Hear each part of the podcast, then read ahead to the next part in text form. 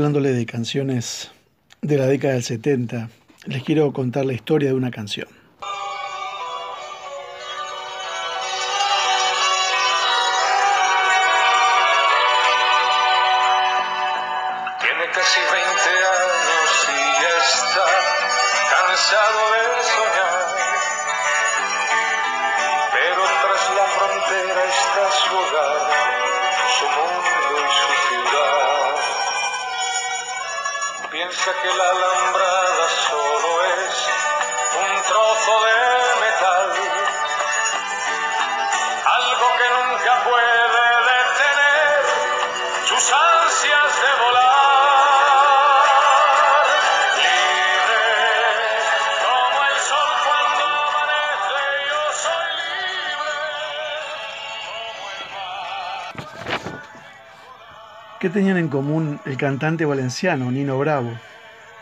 y el obrero de la construcción alemán Peter Fechter?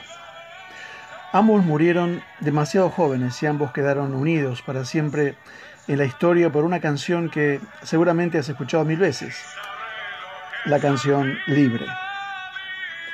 El artista, uno de los mejores, las mejores voces que ha dado España, perdía la vida tras chocar con su BMW el 16 de abril de 1973, cuando se dirigía a Madrid para debutar como productor musical.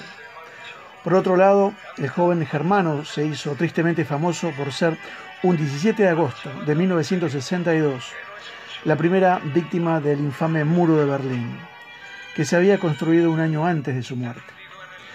Y su historia es, aunque ni su intérprete ni los autores hicieron alguna referencia al episodio, es la que inspiró Libre, una de las canciones más exitosas de Nino Bravo.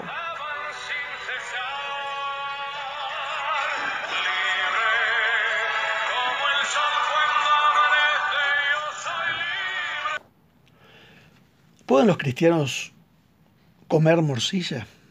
Y estamos hablando de libertad. ¿eh? Los escoceses le llaman black pudding. En Galicia también comen sangre de cerdo mezclada con unos panqueques o crepes de llamativo color rojo, exquisitos, por cierto. Vamos a ver cuatro principios para el ejercicio de la libertad cristiana. ¿Por qué el vigoroso debate? Por supuesto, debido a las regulaciones del Antiguo Testamento sobre comer sangre, Levítico 17, 10 y los siguientes. ¿Cómo se relaciona el Antiguo Testamento con el Nuevo? ¿Cómo se relaciona la ley de Moisés con el Evangelio de Jesucristo? ¿Cómo debe un cristiano ejercer la libertad en Cristo? El Concilio de Jerusalén, descrito en Hechos 15, trató de responder a las preguntas prácticas que enfrentaban los primeros cristianos mientras luchaban con cómo disfrutar de la libertad de la administración mosaica sin convertirse en piedras de tropiezo para el pueblo judío. Estas fueron preguntas en las que Pablo en particular pensó mucho. Después de todo, él era uno de los designados por el Concilio de Jerusalén para hacer circular y explicar la carta que resumía las decisiones de los apóstoles y ancianos en Hechos 15, 22, eh, capítulo 16, 4 ante problemas similares en la Iglesia de Roma, les proporcionó una serie de principios que se aplican igualmente bien a los cristianos del siglo XXI. Su enseñanza en Romanos 14 y 15 contienen pautas saludables y, muy necesarias para el ejercicio de la libertad cristiana. Aquí hay cuatro principios.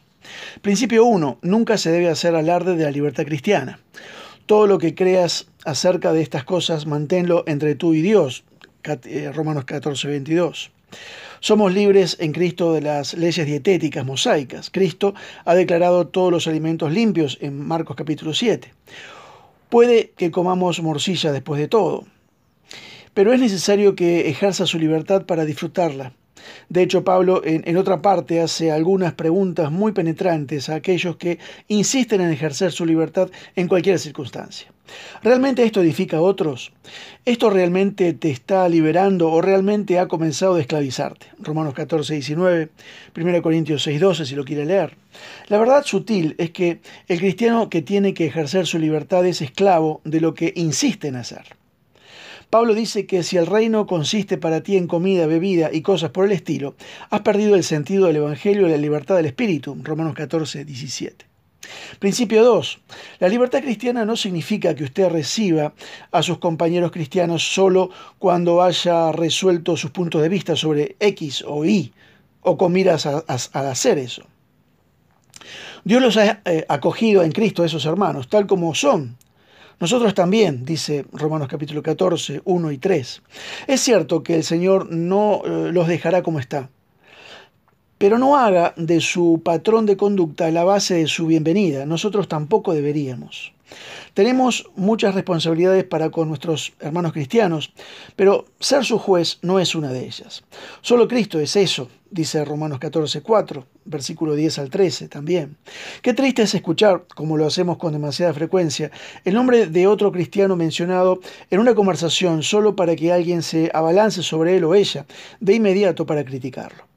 Eso no es tanto una señal de discernimiento como la evidencia de un espíritu crítico. ¿Qué pasa si la medida que usamos para juzgar a otros se convierte en la medida que usamos para juzgarnos? Lea Mateo 7.2 o Romanos 14 del 10 al 12. Principio número 3. La libertad cristiana nunca debe usarse de tal manera que usted se convierta en una piedra de tropiezo para otro cristiano. Romanos 14.13. Cuando Pablo declara este principio, no es una reacción espontánea, sino un principio establecido que eh, ha pensado y al que se ha comprometido muy deliberadamente. Fíjese en 1 Corintios 8:13. Cuando se hace este compromiso, eventualmente se convierte en una parte tan importante de nuestro pensamiento que dirige nuestro comportamiento de manera instintiva. Se nos da libertad en Cristo para ser siervos de los demás, no para complacer nuestras propias eh, preferencias. Principio 4 y último, la libertad cristiana requiere captar el principio que producirá ese verdadero equilibrio bíblico. Nosotros no debemos agradarnos a nosotros mismos, porque ni siquiera Cristo se agradó a sí mismo, dice Romanos 15, del 1 al 3. Hay algo devastadoramente simple en esto. Reduce el tema a las preguntas básicas del amor por el Señor Jesucristo y el deseo de imitarlo, ya que su espíritu habita en nosotros para hacernos más como Él. La verdad cristiana, la verdadera libertad cristiana, mejor dicho, a diferencia de los diversos movimientos de libertad o liberación del mundo secular, no se trata de exigir los derechos que tenemos.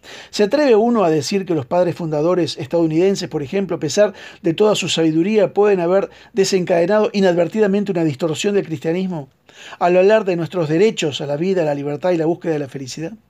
El cristiano se ha se da cuenta de que ante Dios no posee derechos por naturaleza.